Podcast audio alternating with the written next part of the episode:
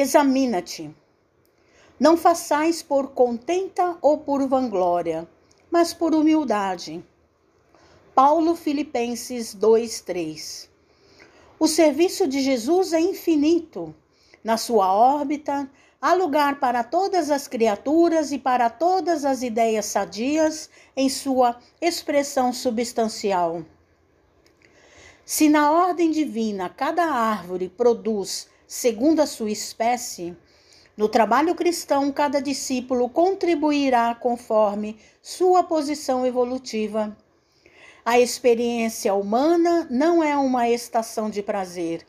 O homem permanece em função de aprendizado e nessa tarefa é razoável que saiba valorizar a oportunidade de aprender facilitando o mesmo ensejo aos semelhantes.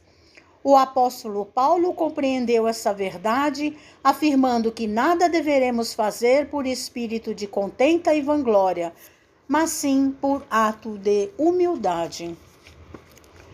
Quando praticares alguma ação que ultrapasse o quadro das obrigações diárias, examina os móveis que a determinaram se resultou do desejo injusto de supremacia, se obedeceu somente à disputa desnecessária.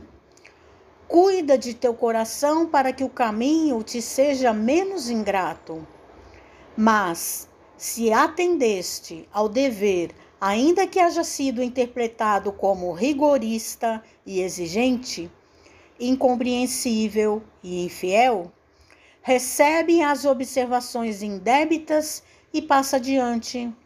Continua trabalhando em teu ministério, recordando que, por servir aos outros com humildade, sem contentas e vanglórias, Jesus foi tido por imprudente e rebelde, traidor da lei e inimigo do povo, recebendo com a cruz a coroa gloriosa.